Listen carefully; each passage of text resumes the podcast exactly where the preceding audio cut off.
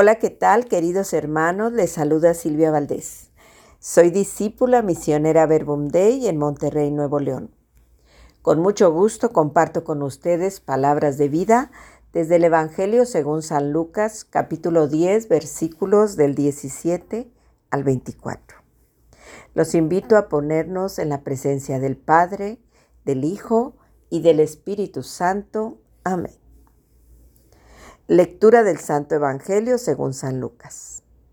En aquel tiempo, los setenta y dos discípulos regresaron llenos de alegría y le dijeron a Jesús, Señor, hasta los demonios se nos someten en tu nombre.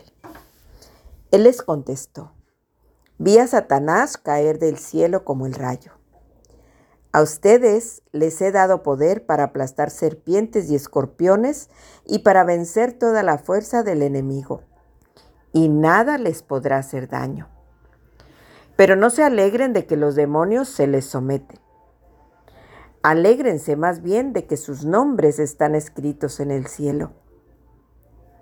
En aquella misma hora Jesús se llenó de júbilo en el Espíritu Santo y exclamó, Te doy gracias, Padre, Señor del cielo y de la tierra, porque has escondido estas cosas a los sabios y a los entendidos y las has revelado a la gente sencilla. Gracias, Padre, porque así te ha parecido bien. Todo me lo ha entregado mi Padre, y nadie conoce quién es el Hijo sino el Padre, ni quién es el Padre sino el Hijo, y aquel a quien el Hijo se lo quiera revelar. Volviendo a sus discípulos, les dijo aparte, Dichosos los ojos que ven lo que ustedes ven. Porque yo les digo que muchos profetas y reyes quisieron ver lo que ustedes ven y no lo vieron, y oír lo que ustedes oyen y no lo oyeron. Palabra del Señor. Gloria a ti, Señor Jesús. Muchas gracias Jesús por este nuevo día en el que podemos disfrutar de tu amor y de tu confianza.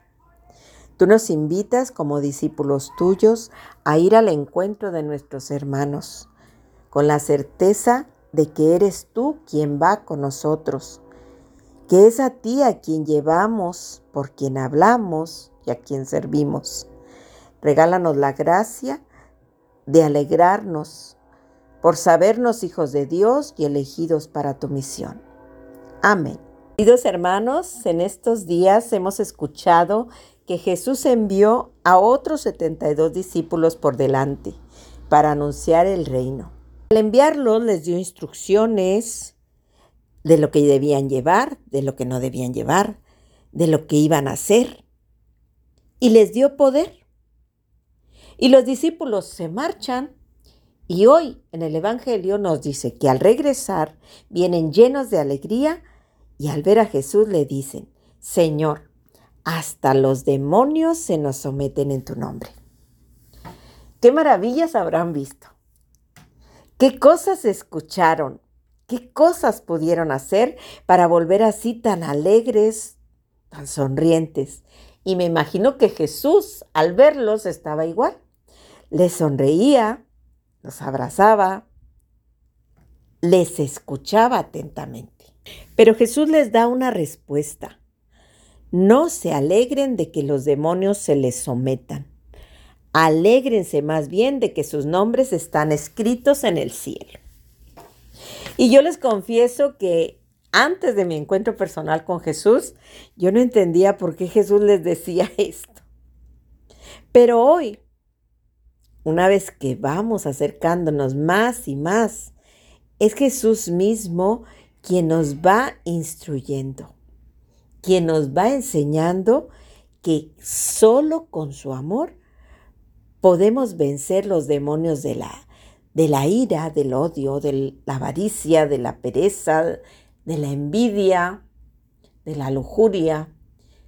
Tantos demonios que nos acechan, que acechan nuestra vida y la de los que amamos, la vida de todos los hombres. Intentaré ponerlo con algunos ejemplos. Miren, qué pasaba antes en mí cuando alguien me gritaba, cuando alguien alzaba la voz.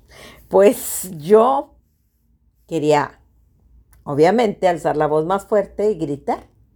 ¿Y a dónde llegaba? A nada. No se ganaba la discusión. Al contrario, creo que ese es ya más grande.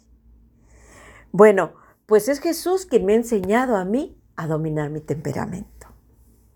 Pero también me ha ayudado para que yo pueda ayudar a otros cuando están en esa situación.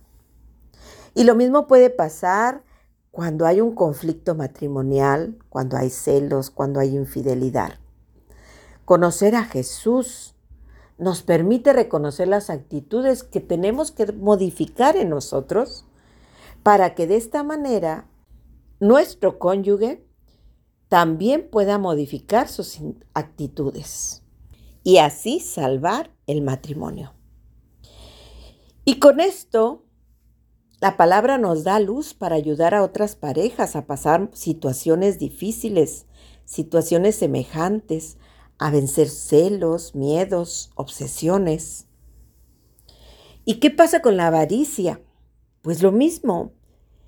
Ahora nosotros entendemos que el dinero no te da la felicidad, que los bienes materiales no son lo más importante en esta vida. Y eso nos ayuda a poder ayudar a otros a entender esta realidad. Y esta otra situación tan dolorosa, cuando alguien nos dice, yo no puedo perdonar a esta persona por el mal que me ha hecho. Pero tú y yo sabemos que la misericordia y el amor de Dios nos han hecho entender que sabiéndonos amados y perdonados, podemos tener la paz en nuestra vida, en nuestro corazón. Y esto nos permite ayudar a los demás a buscar ese amor, esa reconciliación, ese perdón, para que puedan ellos encontrar la paz. Pero hoy Jesús nos dice que no nos alegremos porque los demonios se nos sometan, que nos alegremos más bien de que nuestros nombres están escritos en el cielo. Y esto es muy importante porque hay un demonio muy grande que es la soberbia. Y esto nos puede, esta soberbia nos puede hacer olvidar que todo lo bueno está en nosotros y que damos a los demás proviene de Dios y no de nuestras fuerzas. Me encanta cuando Jesús dice, Te doy gracias, Padre, Señor del cielo y de la tierra, porque has escondido estas cosas a los sabios y a los entendidos y las has revelado a la gente sencilla. Gracias, Padre, porque así te ha parecido bien. Pues hermanos, ahí está nuestra alegría, en saber que ahora para Dios somos gente sencilla, humilde, que se reconoce necesitada de Él para poder hacer el bien. Y esto me llevaba a esta otra parte. Hoy, 7 de octubre, celebramos a Nuestra Señora del Rosario. Y María es nuestro mejor modelo. Y yo encontraba esto en el Magnificat cuando ella dice, proclama mi alma la grandeza del Señor, y mi espíritu se alegra en Dios mi Salvador, porque se fijó en su humilde esclava. Y desde ahora todas las generaciones me llamarán feliz. El poderoso ha hecho grandes cosas por mí. Santo es su nombre. Queridos hermanos, que en este momento de oración podamos nosotros también alegrarnos reconociendo que es Dios quien, siendo dóciles, nos toma como instrumento para hacer sus maravillas.